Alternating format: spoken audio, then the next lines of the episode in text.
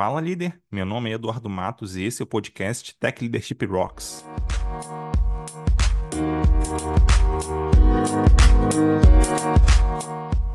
Antes de começar, eu queria deixar um recado. Se você é líder na área de tecnologia, Tech Lead, Engineering Manager, Tech Manager, QA Lead, DevOps Lead, então quero te convidar para conhecer nossa formação para líderes de tecnologia da Escola Forge.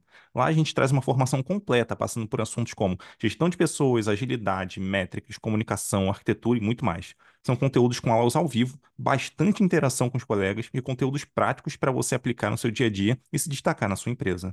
Para conhecer, você só precisa visitar conteúdo.escolaforja.com.br conteúdo.escolaforja.com.br. Recado dado, agora vamos partir para a conversa com o nosso convidado. Bom, eu estou passando aqui só para avisar que esse episódio foi gravado de uma forma um pouquinho diferente, tá? Ele foi gravado durante o Tech Leadership Conference com o Henrique Bastos e também os participantes que estavam ali presentes. A gente conversou um pouco sobre as expectativas em cima da pessoa que está na posição de liderança técnica, tá bom? Então, dito isso, bora lá para o episódio. É, bom, vamos lá, né? Antes da gente começar aqui, de fato, queria pedir só para você se apresentar rapidinho, Henrique, o pessoal te conhecer um pouquinho melhor. E só contar uma curiosidade aqui. É, cara, eu sempre tive uma, vamos dizer assim, uma, um contato muito próximo com, com teste automatizado, sempre curti essa parte de qualidade e tal, e muito por sua causa, tá? Não sei se você sabe disso, mas eu fiz lá o treinamento Welcome to the Jungle, eu aprendi eu muito sobre teste lá. Eu aprendi sobre teste lá e, cara, passei a usar assim direto depois daquilo. Então, cara, mudou minha vida em relação a, a lidar com tecnologia depois, sabe, do treinamento. Então, muito obrigado aí. Eu queria pedir para você se apresentar, cara.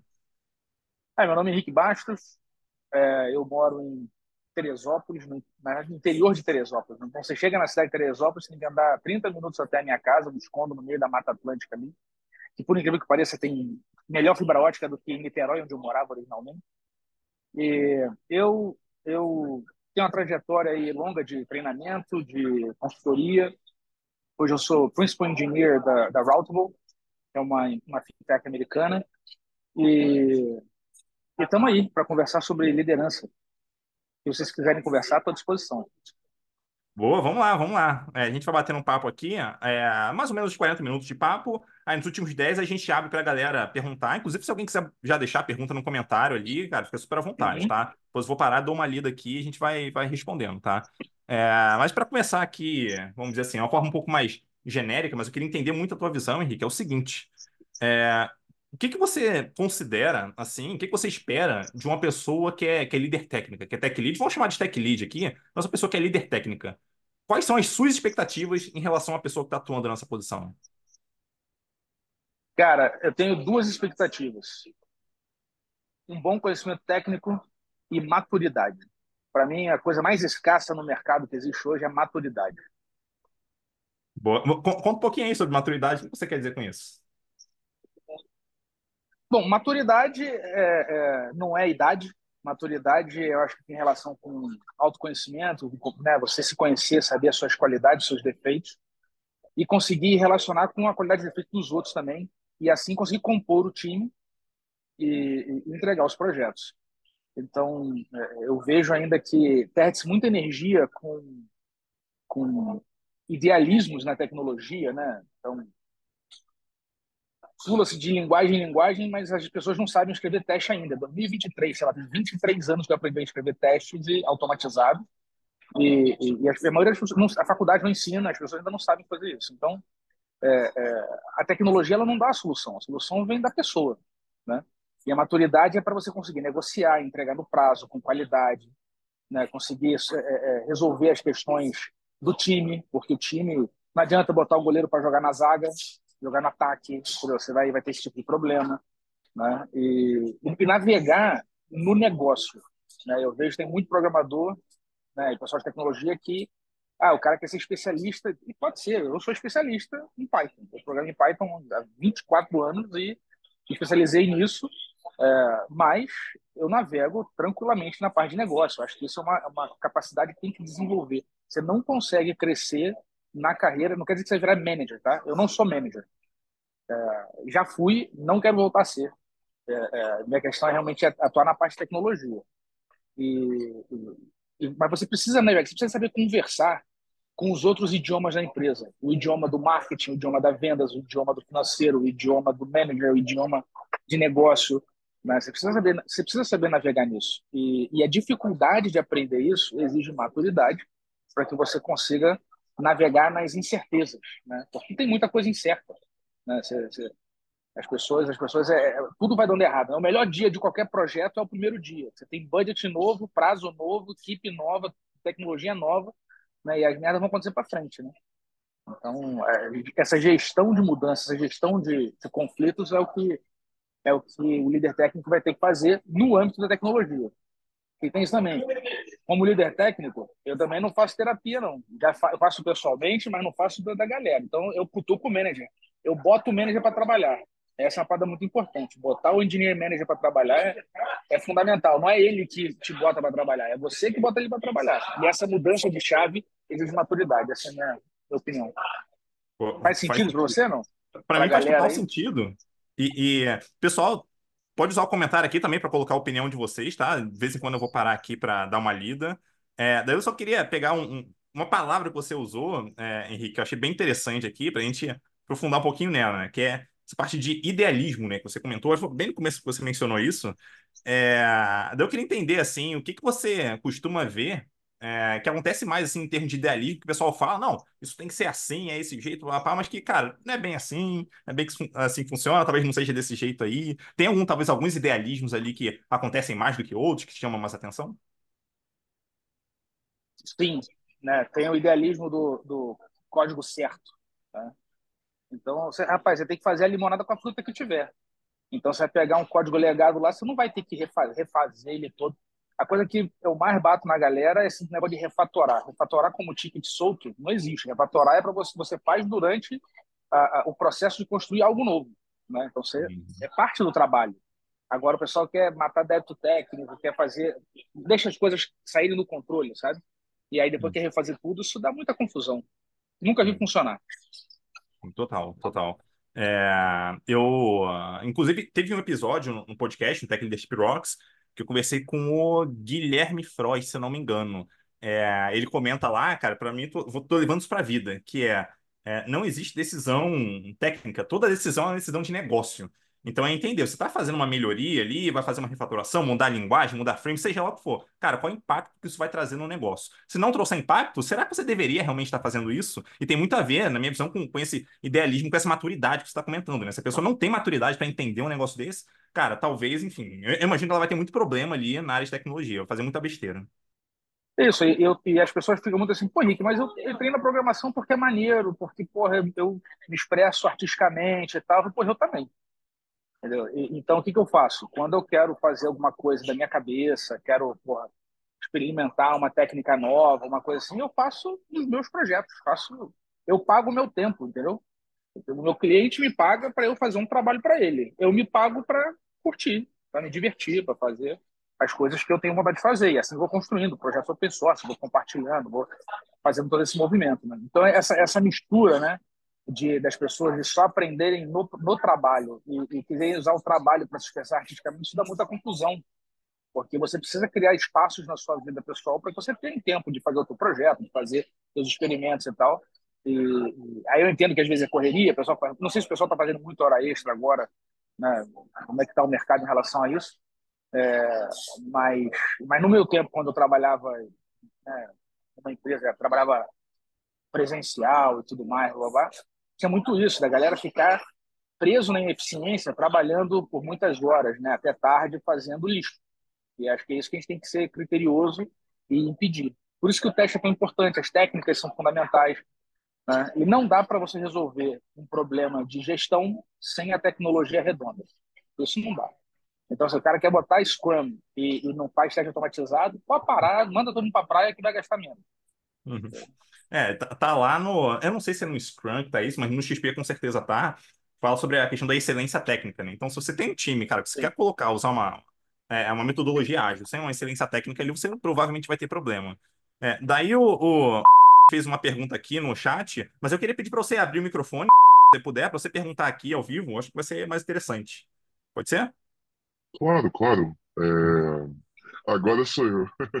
boa, boa, Henrique. É, cheguei a fazer um treinamento contigo há muitos anos atrás também, foi muito maneiro. É, legal você estar tá aqui. Cara, eu tenho uma dúvida que eu acabei de ser promovido a staff.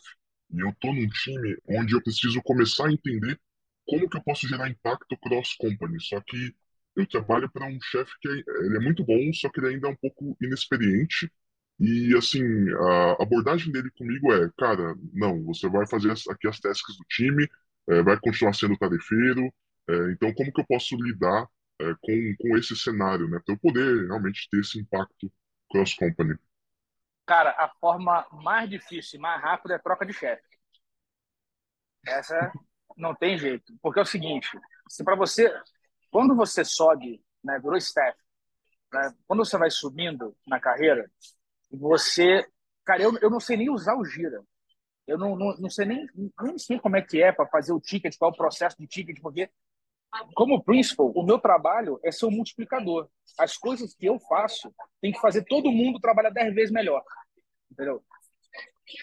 Então, então essa, essa é a parada muito importante, sabe? Ah, se você tem uma boa relação com o cara e tudo mais, é, vai conversando, vai tentando ver qual é.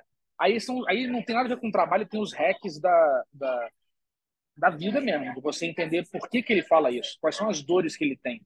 Às vezes o cara está com uma equipe mais, mais júnior e quer você, que você compense pela ineficiência da equipe. Então ele espera que você faça as tarefas da equipe porque ele acha que o throughput vai ser mais alto. Mas na verdade não vai, é insustentável isso. Né? É, como staff, você é um multiplicador. As pessoas à sua volta têm que produzir 10 vezes mais do que, do que só, sem a sua presença. Entendeu?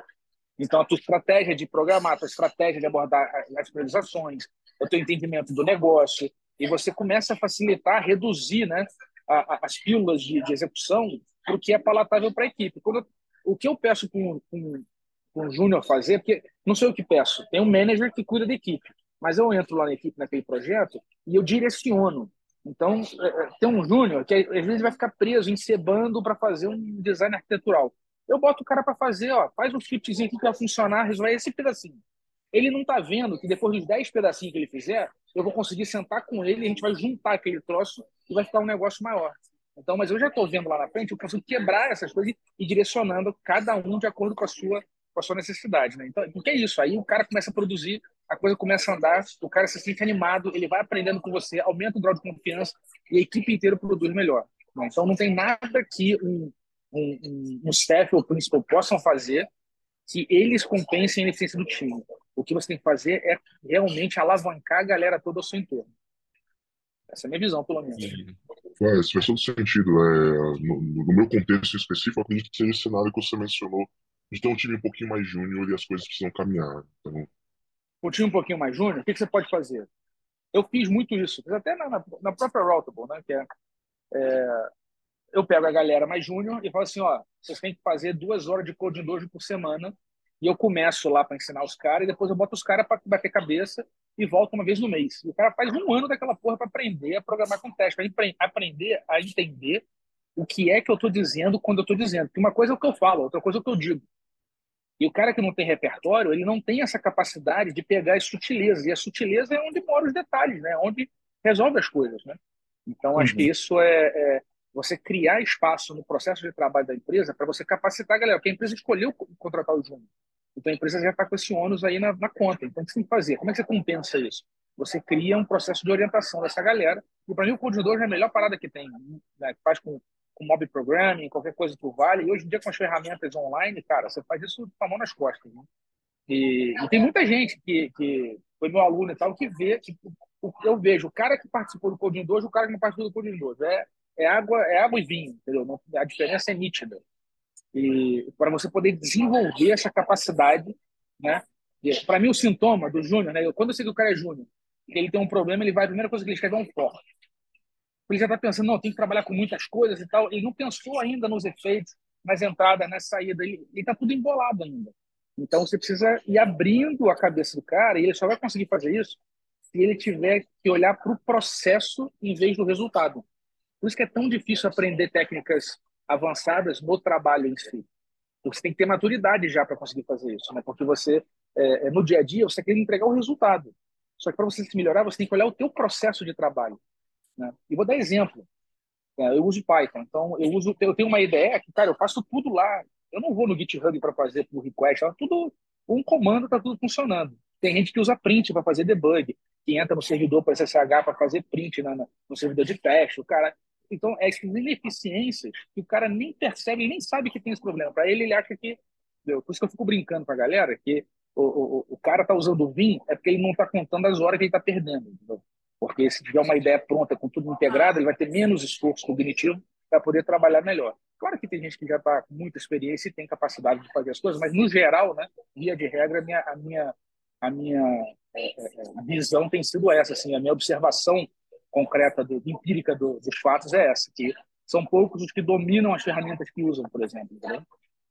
Então, isso e... tudo é coisa que você tem que compensar e resolver na tua equipe para a galera não parar de bater cabeça. Entendeu? E é, fazendo aqui alguns, alguns comentários adicionais, né? Acho que assim, essa percepção de que, entre aspas, aqui, tá? Os devs estão te travando de você fazer outras coisas, cara, isso é incrível, porque você percebeu um problema ali acontecendo. Quando digo problema é, cara, você quer atuar, vamos dizer assim, iniciativas de mais alto valor, mas tem alguma coisa ali que o teu líder tá, cara, ele não quer te deixar saber porque tem um problema. Beleza. Até faz algum sentido, tá? Até faz algum sentido. Então é importante, nesse caso, você entender como que seu líder tá pensando. Então não é que ele não quer, vamos dizer assim, deixar você fazer outra coisa porque saiu da cabeça dele, do nada. Tipo, não. Existe uma questão ali acontecendo, que, enfim, ele entendeu que aquele, enfim, é mais importante você atuar na equipe, tá? Então, só de você entender isso, é importante que você já consegue dar um passo em relação a isso, né? Fazendo tudo que o Henrique falou, talvez algumas outras coisas, inclusive. Você tem que Diga, se antecipar perfeito. o teu chefe. É, porque, assim, não é o teu chefe que te bota para trabalhar, é você que bota ele para trabalhar. Entendeu? É essa, essa lógica que você tem que inverter. Porque o teu chefe é uma espécie de cliente. Então, o cliente, você não espera o cliente dizer o que quer. Você que vai entender o problema do cliente, você que vai resolver o que o cliente está, se antecipar às necessidades do cliente, entendeu? Então, essa é uma parada muito importante. Muito bom, muito bom. Acho que esse é um ponto. Um outro ponto que eu queria ainda adicionar, é, além disso, já passo para você, Rafael, rapidinho, é que na sua posição como staff, isso aqui talvez doa um pouco, tá? Pelo seguinte, é, só dando um contexto. Outro dia eu estava conversando com uma pessoa é, lá da empresa sobre a posição de tech lead e tal, de liderança de maneira geral. É, um negócio que eu comentei com essa pessoa foi assim: quando a pessoa está numa posição de liderança, staff, especialista, independente de como a empresa chama, é, o esperado não é que a empresa vai passar tarefas para a pessoa. O esperado, até isso eventualmente acontece, mas o esperado é que essa pessoa entenda o que está acontecendo no ambiente dela para que ela traga o que deve ser feito. Então, uma pessoa especialista, vamos dizer assim, daí para frente, especialista, staff, principal, por aí vai, a ideia é que essa pessoa traga as demandas ali de alguma forma, né? Pelo menos em algum grau isso aconteça. Então, para você, acho mega importante você conseguir entender o que, que tem de importante na empresa como um todo para você atuar e que talvez até seja mais importante do que atuar dentro da equipe. Esse é um ponto. E indo dando um passo além disso, é, é, super importante que você saiba também articular qual o valor que está ali fora, porque uma coisa é você enxergar, outra coisa é você conseguir colocar isso para fora para que o seu líder entenda que de fato, pô, não, realmente, aqui você está, vamos dizer assim, ajudando a entregar essa funcionalidade, cara, ali você está ajudando 50 outros devs que, cara, vão entregar muitas funcionalidades, então é melhor você atuar fora. Então, quando você consegue articular esse tipo de coisa, é, vai facilitar muito mais para você conseguir fazer o que você está enxergando como o que é mais importante. Show? E aí, galera, é, eu queria, na verdade, complementar aí o que, que o Henrique falou e você também, Edu, sobre esse lance da capacidade do dev, né, se adiantar e dar a tarefa pro, pro líder. Na verdade, os times que eu mais tenho orgulho de ter trabalhado eram esses times que, tipo assim, praticamente toda a dele a gente falava, olha, travei aqui e líder, preciso de você, me ajuda aí, me desbloqueia. Foram os times que eu mais aprendi, foram os times mais performáticos. E assim, não tenho, obviamente, aqui um é, algo científico para comprovar, mas a correlação, ela é, sei lá, muito clara, é gritante até. Então, realmente, acho que faz todo sentido esse tipo de dinâmica. Muito bom, cara, muito bom. É, boa. Daí, é, eu queria te fazer outra pergunta, Henrique, é o seguinte: é, você até chegou a passar um pouquinho nesse tema, eu queria aprofundar um pouco nele. Porque, assim, é, a gente que é mais experiente, a gente entende a importância de uma pessoa líder ter algum contato com o negócio. A ideia não é que ela seja a pessoa de negócio, mas ela precisa entender minimamente como o negócio funciona, né? É, daí, vamos assumir que quem está aqui com a gente, quem, até quem assistir isso aqui depois ou ouvir depois, é uma pessoa que tem interesse, vamos dizer assim, de dar uma guinada para o negócio, entender um pouco mais. Quais são, talvez, os primeiros passos que essa pessoa pode dar para conseguir se aproximar um pouco mais de negócio ali na empresa que ela está trabalhando? Cara, fazer pergunta. Aprender a fazer pergunta. E eu faço muito isso. De, de, já fiz muito isso. Né? Eu lembro que quando eu queria entender um negócio, eu faço pergunta aberta, que as pessoas geralmente elas querem de novo, é o foco no resultado. Aí você perde o foco do processo. Você consegue, né? Quando você está numa empresa, toda empresa tem um mafiograma. Né? Meu amigo Fábio Akita tem essa frase, essa expressão que eu adoro, que é mafiograma. Que é quem é amigo de quem, quem não gosta de quem, quem fala com quem. Você tem que construir, você tem que se inserir nesse processo. Né? Então, esse processo de, essa inserção, ela se dá com você criando é, relacionamentos. E como é que você, qual é a forma né, de você se relacionar com alguém? Você faz pergunta aberta, ouve atentamente e ajuda no que pode. Às vezes eu nem posso ajudar as pessoas, mas eu já sei que o outro cara tem um pouco de conhecimento daquilo, eu faço a ponte. Isso é suficiente para você se tornar notável, para a pessoa conseguir te notar. E dizer, porra, quando eu tive uma merda lá, o Henrique me ajudou. Então, quem não tem, quem não tem a bagagem, tem que ter o quê? Tem que ter a fome, entendeu? Tem que ter esse processo de você de você fazer as perguntas, se relacionar com as pessoas. E chamar o cara, chamar o cara de venda para bater um passo, chamar o cara de. Esse negócio de, de, de se comportar como oxigênio, onde tem um espaço, você se mete para saber o que, que é, e não para bancar o herói. Então, quando você está ali sempre disponível, fazendo pergunta, né, perguntas abertas, boas, para ouvir o que a outra pessoa, prestar atenção no que o cara está dizendo. Mesmo que você não entenda, você registra e aí você vai é, é, refletindo sobre isso. Você vai, fazer, vai ouvir o que o cara está dizendo, vai refletir sobre isso e você vê como é que você pode ajudar. Às vezes você ajuda fazendo um scriptzinho, às vezes você ajuda. Porra, já ajudei cara de venda fazendo uma macro no Excel. Já ajudei o, o, o, cara de marketing, porra, ele, ajudando ele a navegar lá no, no, no meio chip da vida que ele usava lá, que ele não estava entendendo como é que era. Então você se colocando disponível para as pessoas, entendeu? E aí você começa a ficar ouvindo, aí você começa. Conversa com um, conversa do outro, conversa com outro, você começa a se relacionar e, e, as pessoas começam a lembrar de você. Quando o cara tem uma ideia, e, e acontece, Cara, rapaz, será que o sistema faz isso? O cara me liga, ele não vai, ele não, ele não vai no suporte, ele não vai, ele me liga. Cara, tu sabe se isso aqui funciona, então, não sei o quê? Eu vou, como é que eu pesquisar para você? Vou ver. Aí eu falo com um cara de suporte, usa o problema de um cara para fazer relacionamento com outro. Entendeu? Então, é, é, não tem desculpa para o cara que, que é mais júnior é, é, não ter acesso a essas coisas. Entendeu? O que ele está fazendo é esperando alguém dizer para ele que pode fazer. Mas as pessoas estão disponíveis na empresa. É, é contato. Se estivesse na fila do banco, você tem essa capacidade de fazer amizade, pô. Você vai ligar, vai conversar com alguém, vai perguntar, e não é. E aí tem uma confusão, ah, mas eu sou introvertido, eu sou mais de tecnologia, eu sou mais tímido e tal. Não é pra você falar de você, ele não precisa saber nada de você. Não precisa saber nem seu nome. Você, às vezes, eu faço um experimento desses vezes. Você vai, começa a fazer pergunta com alguém, começa assim, porra, calor, né? Calor hoje, né? Porra, e o Mengão? Aí você porra, Vascaíno? Porra, legal, não sei Daqui a pouco você vai estar conversando mesmo, perguntando pro cara, pô, legal, você tá aqui, quem andar aqui? Que, que é esse andar aí que você tá indo? Agora, não, tem... Olha, aí você vai fazendo pergunta, o cara não sabe nem teu nome, tu tá meia hora fazendo pergunta, o cara tá falando, se abrindo, ele acha que você já é meu brother. Entendeu? E você tá ali, genuinamente interessado na pessoa, entendeu? E é isso, é isso que abre as portas, você tem interesse genuíno nas pessoas. Né? E, e, e, isso, cara, não custa nada, isso é só um pouquinho de treino.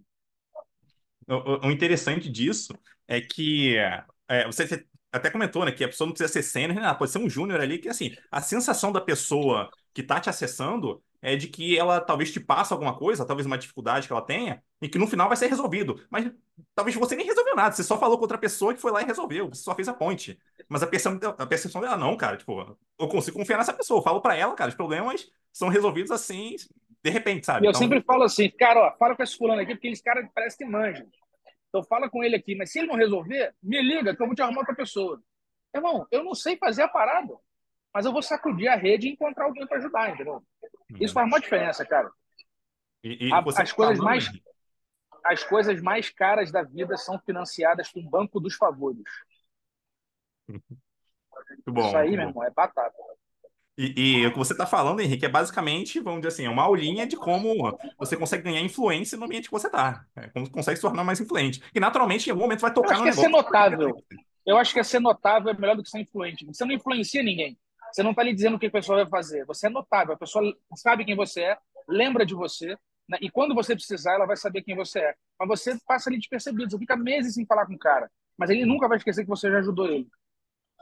Total, total. E um negócio que eu, que eu super indico também para quem, especialmente para quem tá, quer começar dentro da equipe ali de um jeito mais simples, é cara, senta com a pessoa que é líder de produto da equipe, que a maioria das equipes hoje tem, product manager, product owner, independente de como é chamado. Ainda que seja até um stakeholder, ele é uma pessoa de uma outra equipe. cara, senta com ela e pergunta: o que você está buscando aqui resolver? O que você pretende entregar? Vamos dizer assim, o que, que você, você tem enxergando de valor para os próximos três meses? Cara, quer entender um pouquinho a tua visão. Onde você quer que a gente chegue com o negócio, com o produto? Cara, me conta um pouquinho aí. Deixa a pessoa falar. A chance dela, vamos dizer assim, é, reconhecer em você como uma pessoa que é, realmente quer ajudar é muito grande. E a chance dela querer, vamos dizer assim, é, é se aproximar de você também é muito grande. Então, cara, você aproveita. É, é simples, é dentro da equipe, não precisa nem ir muito longe, sabe? Então, acho que um, um passo desse aí já é super importante para quem, de fato, quer se aproximar de negócio. Depois, tem a coisa... detalhes de negócio você aprende depois. Total, e tem a coisa básica. Saiba usar o software que você está fazendo. Tem um monte de programador que nem logou, nem entrou, nem criou um cenário, nem explorou a ferramenta. Nem... Saiba usar o software que você está fazendo, mano. porque aí você vai entender a cabeça de quem está usando, vai entender a cabeça do cara de produto, para poder adaptar, para poder saber nas conversas de mais alto nível o que está acontecendo, o que, que o software faz, o que, que não faz.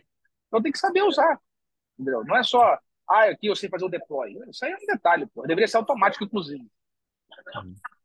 Bom, muito bom. Alguém fazer um comentário aqui, alguma pergunta sobre esse ponto? Da parte de negócio? Posso fazer uma pergunta rapidinho sobre essa questão de negócio? Fala. É, Henrique, é, eu trabalho hoje é, numa equipe que ela é voltada para projetos rápidos, tiros rápidos. Eu trabalho numa consultoria. E aí, nessa questão, eu não fico fixo numa eu tenho uma equipe fixa, porém não uma equipe fixa para um, um projeto específico. E aí, para pegar essa parte de questão de negócio, é um pouco, eu pelo menos me sinto um pouco mais prejudicado. Tipo, eu não consigo pegar o, o negócio daquele projeto específico de ponta a ponta. Eu tenho que chegar, aprender o projeto em uma semana, programar em quatro sprints e, e entregar. Então, nesse sentido, como que, que você talvez conseguiria. É, tipo, é mais uma dica que eu gostaria, tipo, para poder fazer essa coisa de uma forma mais eficiente, sabe? Não sei se deu para entender a, a viagem aqui. Deu. Aham. É, vamos lá. É, entender de negócio não é você virar o PHD na coisa, né? Você tem que saber por que, que aquele software existe, como é que aquele software faz dinheiro, eu, quanto é que as pessoas pagam para aquele software, né? E, e, na consultoria tem alguém cobrando, alguém pagando você para fazer alguma coisa. Então, quanto que estão pagando? Né? Quanto que você ganha? Vezes você não tem informação, mas você consegue extrapolar a partir do quanto que você ganha. Sacou? É, e para entender, porque nunca dá para fazer tudo, né? Você já pegou alguma consultoria que terminou no prazo? Eu nunca vi isso acontecer. Então, você sempre tem um problema. Então, a priorização é uma coisa muito importante. Então, ali, ao invés do é, entendimento do negócio, ele não é o entendimento da empresa em si, mas o entendimento do porquê que aquele software existe o que, que ele resolve e é, quais são as, as maiores dores de quem usa aquele produto. Isso, cara, qualquer um tem que conseguir te dizer. O cara que está ali trabalhando contigo, a menos que você funcione como uma fábrica de software, aí você não tem acesso a nada. Aí realmente é, é ticket, programa e vai, mas aí a lógica é outra. E, e, e é muito difícil. Eu, eu, na minha carreira lá atrás, eu, eu experimentei isso e escolhi não trabalhar com isso de jeito nenhum. Então, eu só trabalho com produto, não trabalho. Eu faço muita consultoria, tá? consultorias assim cabeludas, assim complexas, mas na consultoria você está ali para resolver uma dor e não apenas para entregar umas ordens de serviço, entendeu? Então não sei como é que é a tua realidade, mas tem que tem que analisar isso. Se você não tem acesso a nada, no pior caso, você está buscando fábrica de software, então eu acho que a, a, a, o foco são dois. O foco é você entender como é que te medem e entregar o mais rápido possível. Né? Porque a métrica acaba sendo essa, né? É, mas isso acaba sendo ruim para a carreira a longo, a longo termo. Então, acho que é isso que tem que, tem que balancear bem. É difícil. Faz algum sentido o que eu falei? Não. Fez, fez total sentido para mim. É... Até questão. E qual é o teu cenário? Cara, meu cenário, eu, eu tenho acesso. É fábrica a... de software ou não? Você tem acesso ou é fábrica de software? Eu tenho, eu tenho, acesso, não é fábrica de software. Eu tenho acesso às pessoas, eu consigo tirar as dúvidas. Então.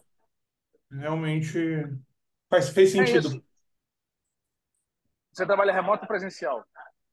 Híbrido, mas é, meu cliente não obriga que eu vá presencialmente, então eu vou uma vez cada X tempo. Então, toda vez que você for, nunca almoce sozinho, vai almoçar com alguém que você não conhece na empresa. Os barra hum. no café, entendeu? Vai, vai entender que o cara faz. Pô, o que tu faz aí? Pô, vamos, deixa, eu te pagar um almoço. Já fiz muito, deixa eu te pagar um almoço para entender o que você faz. Eu falei, como assim? Eu quero entender o que se trabalha, pô. Vamos, vamos bater um papo e tal, não sei o que. O cara acha meio estranho e tal. Mas, ué, qual é o problema? Pô? Eu trabalho contigo, cara. A gente só não se conhece ainda, vamos lá. Aí o cara, ah, tá bom, vamos lá. E acabou. Vai conversar, entendeu? Sim. Faz sentido. Valeu pela, pela dica. Bom, muito bom. Jorge? Opa, tudo bom, Henrique? Cara, você fez um comentário que não dá para ser ágil sem testes automatizados. E eu já li algo sobre isso, mas eu confesso que ainda não não deu aquele estalo para mim. Você podia tipo dar um, uma pincelada sobre esse tema? Na verdade, o que eu li, você não pode ser ágil sem TDD, né? nem só testes automatizados. Tá, vamos, vamos por parte, tá? É, tem um amigo meu que escreveu um livro. Pode, pode fazer a indicação aqui, Edu? Claro, à vontade. Tá. Tem um livro que é A Fórmula da Eficácia, do Alisson Vale. Tá? Um grande amigo meu. Esse cara, para mim, ele é o, ele é o, o, cara que mais sabe ágil no mundo. No mundo. Porque ele é o único cara que eu conheço que implementou, sobre o próprio risco, todas as técnicas nos negócios dele e saiu do outro lado corrigindo o que não funcionava e melhorando o que funcionava. Então, esse cara, para mim, é fora do normal nesse, nesse quesito. E o livro dele mostra essa questão, porque o desafio, né, a fórmula da eficácia é essa, né? Você tem uma dúvida, você tem alguma coisa para fazer. E o que você quer reduzir é o tempo entre uma dúvida e você ver algo funcionando. Você quer trazer isso para zero. Então, a única técnica que traz isso para literalmente zero é o TDD. Mas você fala assim, ah, mas eu tenho que usar o TDD. Eu sei, cara, para mim o TDD, ele, ainda que você não escreveu os testes, eu já estou fazendo um esquema do TDD, porque tem, tem um processo de interação, de rodar. Não precisa ser que eu vou fazer o unit test daquele jeito ali. Da... Não, às vezes eu fiz TDD com shell script, entendeu? Depois que você entende a essência, é, é, você cria tua, o teu método né, interativo incremental de você ter feedback constante. Você, a todo tempo, programei uma coisa. O que eu programei não está funcionando até que eu tenha prova de que ele funcione. É isso que eu tenho que trazer para zero. Se eu trago isso para zero de uma forma dinâmica, eu vou interagindo e vai crescendo, e tudo que eu estou fazendo está funcionando. Então, eu nunca tenho um momento que o paciente está morto, entendeu? Em cima da minha mesa, está lá o programa. O que acontece? Às vezes dá uma. 30 minutos você está programando que nem um doido, assim, caralho, será que essa porra vai funcionar? Você nem rodou o troço saber. Entendeu? Então, esse tempo, isso você tem que trazer para zero. Né? Porque é isso que te dá agilidade. Porque o que é agilidade? É você conseguir mudar o software sem grandes impactos. Eu tenho que todo dia poder mudar como o software funciona sem grandes impactos. Às vezes vai custar mais, vai mudar uma premissa muito profunda, vai... beleza, mas você não está no estado, não vai experimentar o estado de espírito de não saber se a coisa vai funcionar ou não. Por quê? Porque está tudo cercado. Com... É, é, pensa num médico, um médico que vai fazer uma cirurgia numa Kombi enferrujada, sem batimento, sem monitor cardíaco, sem monitor de respiração, sem saber a pressão do paciente, sem nada. Qual é a chance do cara matar o paciente? É total. Ele não está vendo o que está dentro. A gente não vê o que está dentro do código. A gente não vê o código rodando na máquina. Então, qual é a garantia que a gente tem que o paciente está vivo? É a cor do software funcionando, é, é, o teste rodando e garantindo que aquelas suas hipóteses elas são realmente válidas. E qual é o problema de você não ter teste? É que você não vai ser ágil. Você está só fatiando o tempo ali. Por quê? Porque você vai perder muito tempo tentando consertar coisas que você deveria conseguir reproduzir instantaneamente. E aí você não consegue mudar o curso, porque começa a enfileirar, né? vai empilhando as demandas, porque você está ali preso naquele bug maluco que você não tem teste, que você não sabe reproduzir, que a coisa não funciona. Né? E aí você não consegue dar a resposta, tem um tempo de resposta. Agilidade não é velocidade, as coisas são devagar, programar demora, é difícil.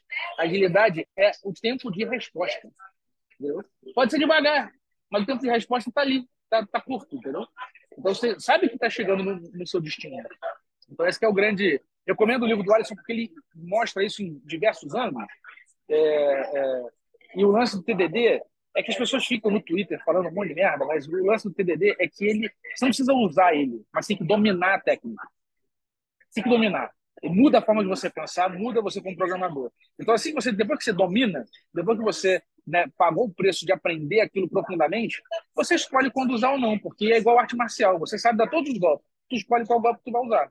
Entendeu? Então, agora, é, é, é, a negação de algo, né, porque, porra, sei lá, o Twitter está tá, tá em, em chamas, isso é uma perda de energia danada. E, e não adianta, você não vai conseguir. E não é só TDD, eu diria que não dá para se se você não tem TDD, se você não tem integração contínua, se você não faz deploy todo dia, se você não tem teste automatizado rodando o tempo inteiro, se os merges não são automáticos. Tem uma porrada de coisas que você tem que ter para ter o feedback de que, seja lá o que está acontecendo, o software está sempre funcionando. Entendeu? Então, é essa a questão. É, para mim, botar em produção tem que ser várias vezes ao dia. Por quê? Porque você está vendo. Agora, para você botar em produção várias vezes ao dia, sem teste, pô, você não, vai, você não vai ter confiança de fazer isso. Então, você tem que trazer um aparato que vai aumentar o teu grau de confiança para você conseguir fazer tudo instantaneamente. Entendeu? Eu, eu queria dar um exemplo aqui é, para responder essa mesma pergunta, só que de um ângulo diferente, trazendo um caso real, tá? De uma equipe que eu tive próximo dessa equipe. O que aconteceu? É, a equipe, vamos dizer assim, naquele formato muito tradicional, né, um pouco mais antigo até, de ter desenvolvedores de software, uma etapa, né, de desenvolvimento de software, uma etapa de teste, testes manuais, e depois vinha o deploy de fato, né, vinha um release ali. É, o que aconteceu ao longo do tempo? É, quanto mais, vamos dizer assim, código era produzido, mais trabalho dava para os testadores testarem manualmente. Então, mais funcionalidade, mais cenários ali para eles passarem. É, e quanto mais cenários, mais tempo para eles testarem. Então, conforme o tempo foi passando, ia demorando cada vez mais para fazer a entrega de fato, porque passava muito tempo testando. Daí, o que, que o pessoal começou a fazer? Começou a acumular várias funcionalidades para quando fosse testar, testava tudo de uma vez só. É, só que, pô, vai ter que represar isso aí, não vai entregar, vai represar. É, daí, vamos dizer assim, a gente tinha algumas escolhas ali para fazer, né? Tirando, vamos dizer assim, a possibilidade por hora, tirando a possibilidade de, pô, vamos parar e vamos fazer teste automatizado, porque a gente ao longo do tempo vai resolvendo esse problema, vamos tirar isso, colocar isso de lado agora. Vamos pensar em duas possibilidades que a gente tinha imediatas ali. Uma delas era, cara, vamos parar de fazer teste automatizado e a gente vai correr um mega risco aqui em toda entrega que a gente for fazer. Será que a gente está disposto a isso, a ficar corrigindo bug em produção? Enfim, é uma pergunta que a gente tem que fazer. Talvez sim, talvez não. Depende do cenário mas é um risco que a gente está correndo. Ou outro caso é, cara, quer saber? Vamos continuar fazendo teste automatizados, vamos esperar para as entregas demorarem para sair. É isso. Então, quando a gente está falando de agilidade, a gente está falando justamente desse tempo crescente ao longo do tempo, que a gente tem que fazer alguma coisa ali manualmente, no, provavelmente, né, manualmente, para a gente garantir que tem, tentar, né, garantir que tem uma, uma certa qualidade para a gente botar em produção. A pergunta é: será que é por esse caminho que eu, quero, que eu quero seguir? Ou é melhor ter, de fato, teste automatizado, implementando isso, ainda que seja aos pouquinhos ao longo do tempo, até ter uma cobertura legal que a gente consiga confiar minimamente no software que a gente está entregando, sabe? Então, é, é disso que a gente está falando. A gente está falando de entregar uma funcionalidade talvez em um, dois dias, em vez de entregar em um, dois meses, porque ficar parado na fila esperando alguém manualmente testar aquilo. Sabe? Então, esse foi um cenário real assim, que eu peguei de uma, de uma equipe que eu vi. É, nesse, nesse aspecto tem também o lance da criatividade, né? E chega assim: ah, não, a gente tem que fazer essa feature aqui, porque vai impactar um impacto no negócio e tal, não sei o quê. Beleza. Aí eu trabalho de trás para frente. Então, beleza. A última feature que a gente fez, quanto tempo levou para o pessoal de vendas vender? Ah, não, levou três meses, beleza. E quantas pessoas, quantas vendas a gente teve em três meses? Ah, teve duas. Pô, beleza. Então, é, eu posso fazer uma arquitetura que vai funcionar para todo mundo, mas a primeira versão pode funcionar para um cara só, não pode? Que é outra coisa. É, é, você, você reduz o custo arquitetural para você conseguir. Eu, eu fiz isso. A gente lançou uma feature outro dia com um cara que estava lá, não tem nem banco de dados. Eu peguei um dicionário, um objeto lá, modelado, bonitinho. Tá? Aí peguei o objeto lá, meti no Redis lá, resolvi o problema do cara, está funcionando. O cara saiu da urgência. Agora eu tenho tempo para poder, não, calma aí, deixa eu pegar isso aqui, vamos, qual é o modelo de, de banco? Como é que vai funcionar? É vai... Então, assim, é, você começa, porque está tudo cercado com teste, a implementação vira um detalhe. E aí você pode implementar, posso gravar no arquivo no disco, eu posso gravar no banco de dados, eu posso enviar pela rede, eu posso deixar na memória, você pode fazer tem tanta técnica, tem tanta coisa que, que o que você que te dá flexibilidade e você ganha muita velocidade. Então assim, as pessoas sabem que não dá para fazer teste, cara, então tá fazendo errado, porque o, o fato de fazer com teste permite que você faça as coisas muito mais rápido. Essa é a minha experiência. Muito bom. Daí eu queria abrir o microfone aqui para vocês trazerem outra pergunta que vocês quiserem, fica super à vontade, tá? Quem quiser trazer, é só abrir o microfone e falar.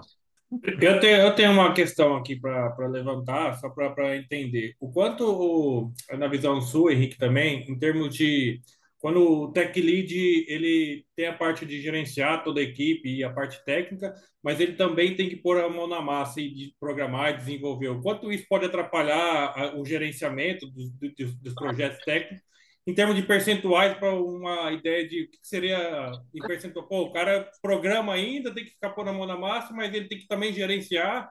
Então, qual que seria uma, uma, uma coisa legal, assim, de, pô, tantos por cento para isso e para aquilo, se tem essa base, assim, você tem uma ideia, nesse, não sei se fiz me entender, assim. Entendi. Não, para mim o tech lead tem que gastar 0% gerenciando a equipe e 100% gerenciando o projeto. Tech lead não faz gestão de pessoas, Uhum. faz gestão de código. Tem que ter um gerente, um manager que faz a gestão das pessoas.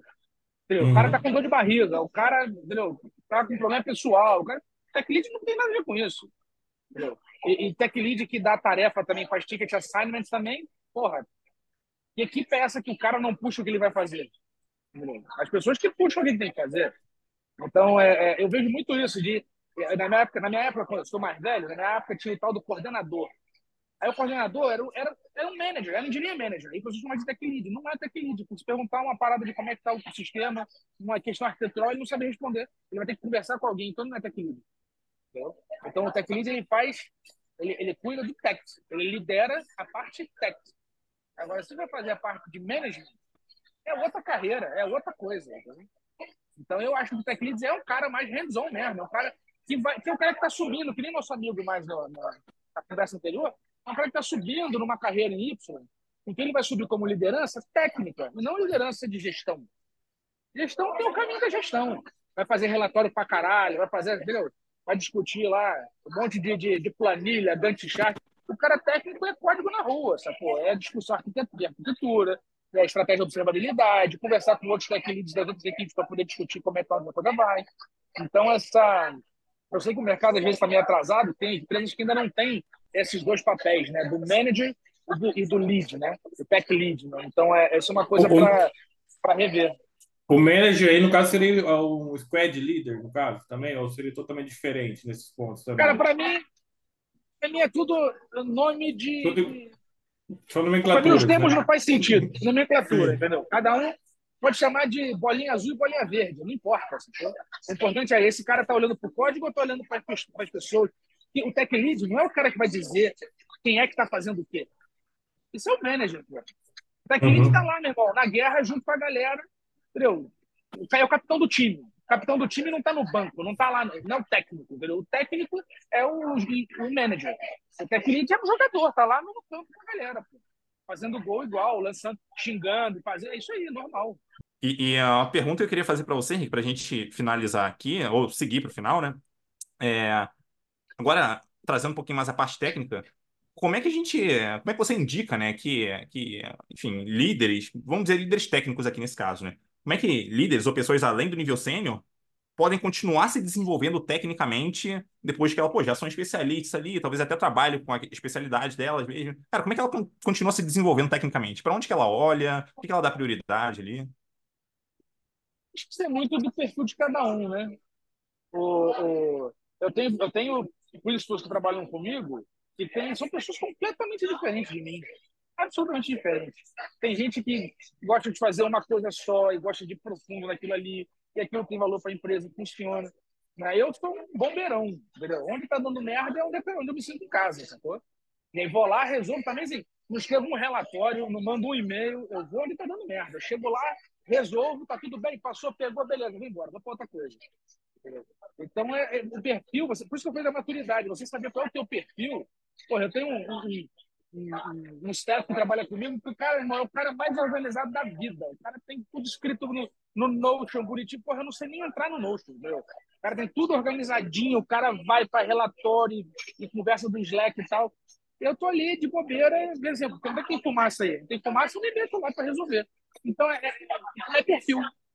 Saca? Então, no meu perfil, por que, que isso é bom? Eu vejo muitas coisas diferentes que me ajudam a questionar as minhas especializações. Então, eu fico, eu- aí eu vou estudar, eu vou correr atrás, aí eu vou, calma aí, como é que essa porra funciona aqui que eu tava fazendo lá, e vou lá para ver, investigo e tal.